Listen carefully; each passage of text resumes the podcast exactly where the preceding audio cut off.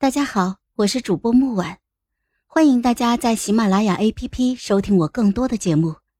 今天我们带来的故事叫《朝朝星野》第十集。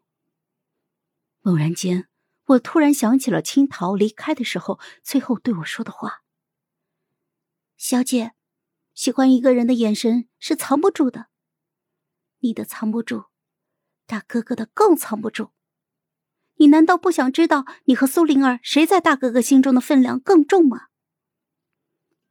谁的分量更重，明眼人都知道。所以，也许青桃是在逼我做一个选择，一个长久以来被我自我麻痹、自欺欺人、从来都不敢正视的答案。我仰头祈求着风俗，呼吸有些困难。你不能这么做。青桃是无辜的，即便他真的错了，也罪不至死。你不能这么对他，师兄，你在骗我，对不对？你把青桃嫁给我，我一定会教训他的。我给你们一个交代，好不好？风速狠狠的甩开了我的手。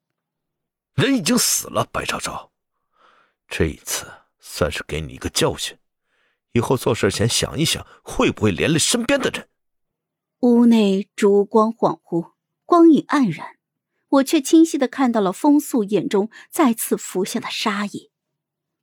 这次，我终于相信，他没开玩笑。青桃真的没了。给青桃准备的晚饭被风速掀翻，此刻洒落一地，彻底凉透。那个一心为我的傻姑娘，我再也等不到她了。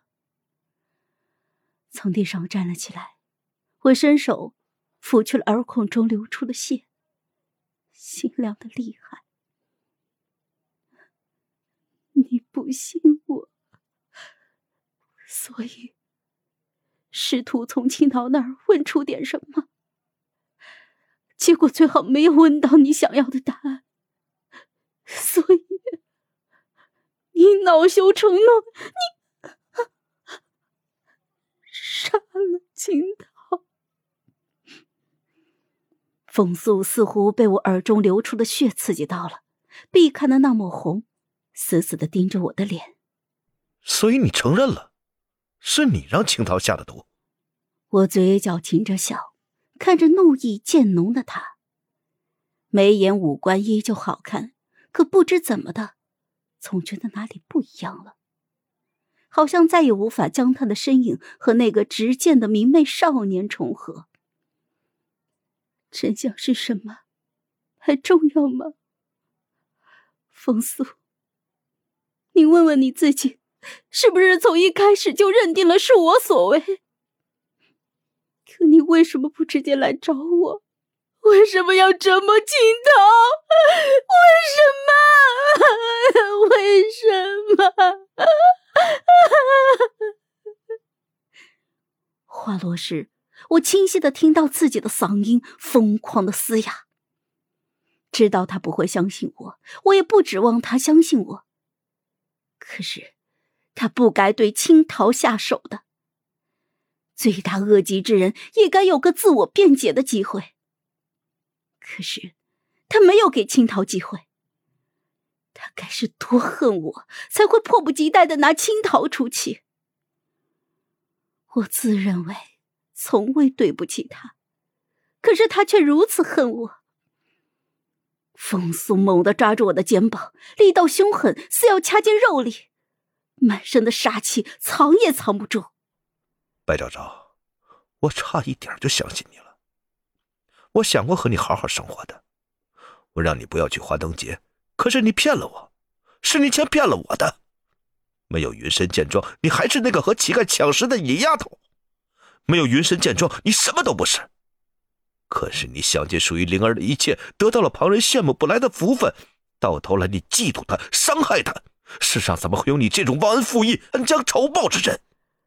耳中隐隐作痛，心中渐渐升腾出的寒意将我溺毙。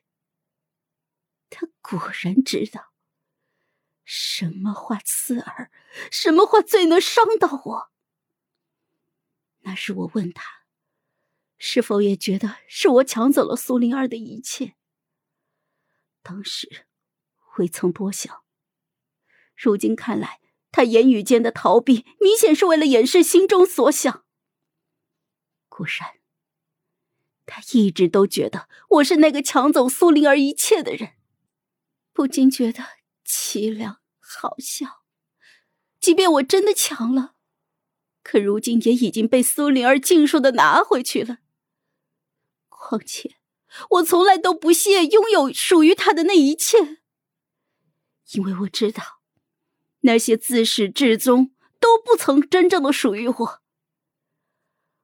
我缓缓的挺直了脊背，抬起下巴直视他，问出了长久以来的疑惑：你一直都认定？是我抢走了属于苏灵儿的一切，所以你的那些甜言蜜语，也是为了保护苏灵儿。我没猜错吧？可是我一直都不明白，为什么你这么肯定我会伤害他？难不成你会未卜先知？他没有回答。但是闪避的眼神印证了我的猜想。至于到底是什么原因，我根本不在乎。他从来都没有在意过我，否则不会说出刚刚那番话来。明明他不爱我那么的明显，我却被蒙蔽了这么久。至于我如今拥有的一切，大师兄，旁人不知便罢了。可你不能不知道，你扪心自问，这么多年来，我在云深剑庄学的东西，是不是和你一样？是不是和其他人都一样？